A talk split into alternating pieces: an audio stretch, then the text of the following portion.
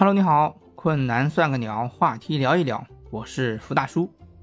近期啊，有一部热剧叫《天才基本法》，不知道你有没有看过？是由雷佳音、张子枫、张新成领衔主演的，是一个穿越题材的电视剧。跟以往的穿越不一样，这一部剧里的穿越让人有耳目一新的感觉。《天才基本法》讲述了林朝夕、裴之。和其他热爱数学的人在穿越平行世界的旅程中，重拾对数学的热爱，面临现实挑战的励志奋斗故事。在这部剧里面，主角林朝夕，也就是张子枫演的那个小女孩，她的父亲和她的男神都是数学天才。小女孩啊，通过一个数学方程式，穿越到了另外的一个平行的世界，帮助父亲啊改变了命运，弥补了遗憾。还陪同男神啊穿越过去，去找到男神爸爸死去的真相，并且啊在两个世界里面都帮助父亲和男神功成名就。小妹妹在两个世界里面来回穿越，她把两个不同的世界啊称为草莓世界和芝士世界，用草莓和芝士两种口味来代表不同的世界。草莓是真实的，芝士是穿越后的。有句搞笑的话说啊，穿越一时爽，一直穿一直爽。这部剧呢，跟以前一个剧本只有一次穿越不同，本剧啊数次穿越，反复穿，来回穿。借着这个剧啊，我们打开今天的话题：穿越一定是赢家吗？穿越一定会爽到底吗？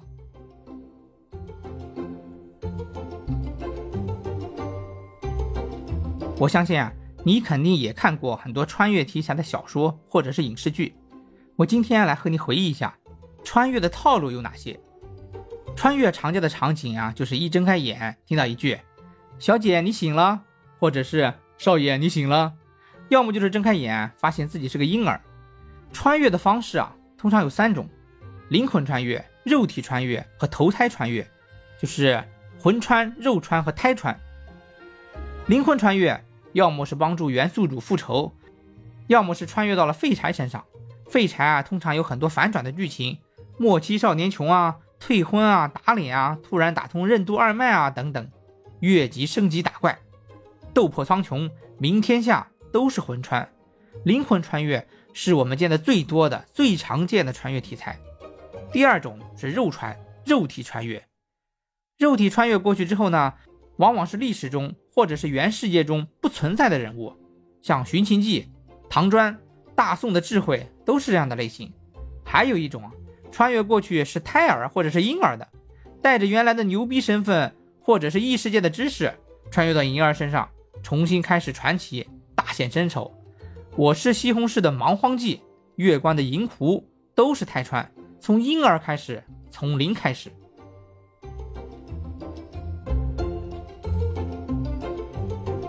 穿越需要一个引子，你坐着好好的就穿越了，不合理。你吃着火锅唱着歌就穿越了也不合理，必须啊要有一个触发条件。很多常见的剧情啊就是死了。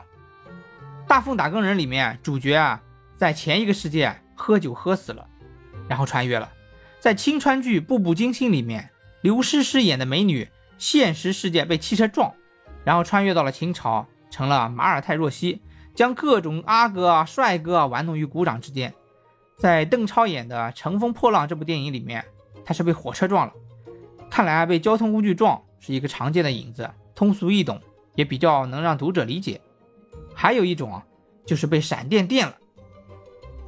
在婕妤二的小说《啊《汉香》中，主角是被闪电劈中，直接浑身焦黑，穿越到汉朝。再要么啊，就是摸到了啥，比如啊，祖传的什么什么东西，祖传玉佩啊，祖传宝贝啊等等。各种神奇的物体，在《穿越千年的爱恋》这部连续剧里面，女主是摸到了一个古董的玉枕，穿越到了明朝。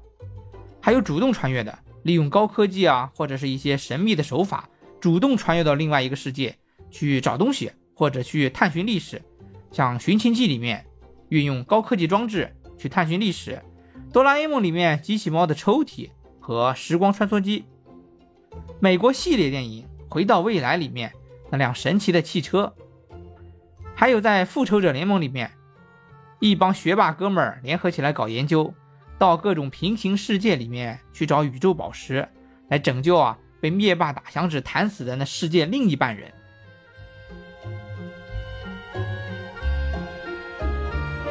穿越题材为什么招人喜欢？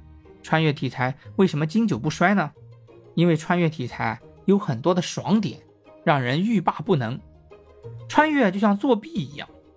穿越爽点一，主角穿越过去之后，带着记忆回到过去，像我们经常看到的一些女频穿越，比如我最近参与录制的《重生之相门嫡女》，第一气后，女主啊都是带着之前的记忆回到自己年轻的时候。复仇、打脸、大杀四方。穿越爽点二，主角啊会带着现代的技能去古代。很多穿越过去的主角啊，用现在的知识在古代制造物品，像酿酒啊、制盐啊、制造炸药啊，有的还会种新的粮食，制造调料。在小说《唐砖》里面，主角酿了高度酒，把唐朝开国的那些猛将啊都灌醉了、灌翻了。《大奉打工人》里面。主角啊带去了味精、鸡精的做法。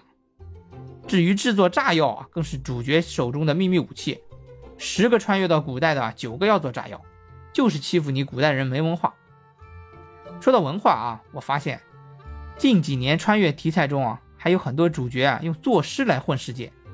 有的穿越到汉朝，背那些唐宋元明清的诗；还有一个啊是穿越到另外一个平行的世界，那个世界啊没有诗词。《庆余年》里面，一部杜甫的《登高》就让主角范闲平步青云；《大奉打工人》里面，主角许七安靠着白嫖我朝的古诗，以一个粗鄙武夫的身份被封为大奉诗魁，剽窃的都是那些经典诗句，像“莫愁前路无知己”啊，“天下谁人不识君”啊，“疏影横斜水清浅”啊，“暗香浮动月黄昏”啊，还特别贴合剧情。我就怀疑啊。他不是为了剧情去找的诗句，而是特地为了这个诗句啊写的剧情。很多穿越文里面都带去了现代的物品，吓坏了那些古代乡下人。这个就是穿越爽点之三：现代物品。我觉得最夸张的就是《庆余年》里面，男主的妈妈是一个穿越过去的现代人，连巴雷特狙击枪都带过去了。像《纳妾记》里面。带过去的手机啊、法医鉴证箱啊，用来破案的，跟狙击枪相比啊，通通都不过分。唐砖里面主角云烨从现代带过去半个土豆，种出来啊，拯救了几百万挨饿的饥民，这一个也能说得过去。穿越爽点之三，现代物品说完了，我们接着说穿越爽点之四，有用的历史知识。很多穿越的主角啊，都是到了朝代更替的时候，到了一个乱世。靠着自己对历史的熟悉去规避风险，未卜先知，碾压古代人的智慧。小说《明天下》里面就是到了明朝末年，架空了历史，阻止了清军入关。还有一些啊，穿越到一些精彩的历史阶段。小说《汉香》穿越到了汉朝，救了著名的少年英雄霍去病，让他寿终正寝。唐传里面去跟各种隋唐英雄掰手腕攀交情，也是特别的精彩。还有一些啊是穿越到平行空间，用知识取胜的。我很喜欢的一部小说叫《龙骑战机》，我觉得里面比较巧妙的啊，就是一个玄幻世界的龙骑士穿越到了现代的社会，当了一个飞行员，用魔法碾压现代科技。后续续集里面，他又穿越回异世界，用现代科技反过来碾压魔法，弄得两边啊会魔法的、懂科技的都成了渣。瞧你那没见识的样！到《大风打更人》里面也是穿越到了一个平行的世界，一个缺乏经典诗句，但是有魔法又类似古代朝代的世界。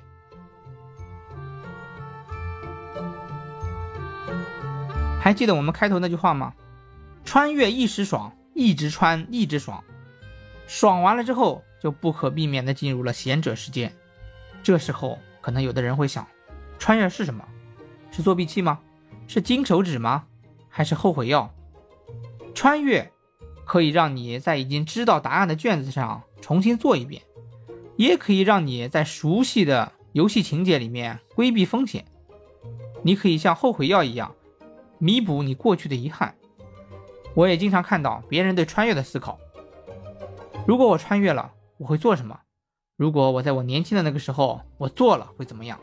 如果那个时候不做那件事又会怎么样？那么我问你，穿越一定会赢吗？我倒觉得不一定。《夏洛特烦恼》这部电影，沈腾演的夏洛穿越到了自己年轻的时候，靠着剽窃后世的流行歌曲当上了歌星，但是到了最后，他还是混得不开心，很失败。经典剧《大话西游月光宝盒》里，至尊宝靠着月光宝盒。念着般若波罗蜜咒语，穿越了好几次都没救回老婆，不是穿越不给力啊，是在下来不及。我就说吧，就算让我穿越，知道了答案，带着有用的知识，不一定比第一次要过得好。童话里都是骗人的，穿越剧啊也是忽悠你的。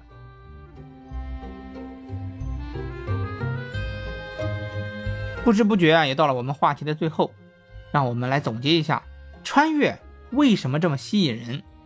因为得不到啊，得不到，让我想到一首歌的歌词：得不到的就更加爱，太容易来的就不理睬。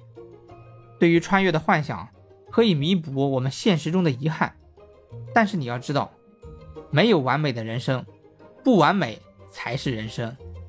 就像断臂维纳斯，如果他全虚全影，没有残缺，可能就没有那么多人去关注他，注意他。正是因为不完美，才让那残缺啊被奉为经典。穿越就像后悔药的药方，但是你要知道，世界上没有后悔药。千金难买早知道，万金难买后悔药。我们必须啊全力以赴，才能让自己啊不去追求那个虚无缥缈、并不存在的后悔药。夏洛特烦恼，让我穿越，我也烦恼，因为我不一定做的比上一次还要好。你要知道。失败是成功之母，犹豫啊是失败之母。如果你穿越了还在犹豫不决，那么肯定会失败，哪盘菜也等不到。从穿越到鸡汤，我发现啊，穿越就是自我安慰。低头看剧看小说看得爽了，抬头啊还得继续加油混生活。在这里啊，和你一起互相勉励，加油！生活不能只靠幻想，穿越只是一个美好的希望。穿越题材啊。乐一乐就完了，不必当真，不必执着。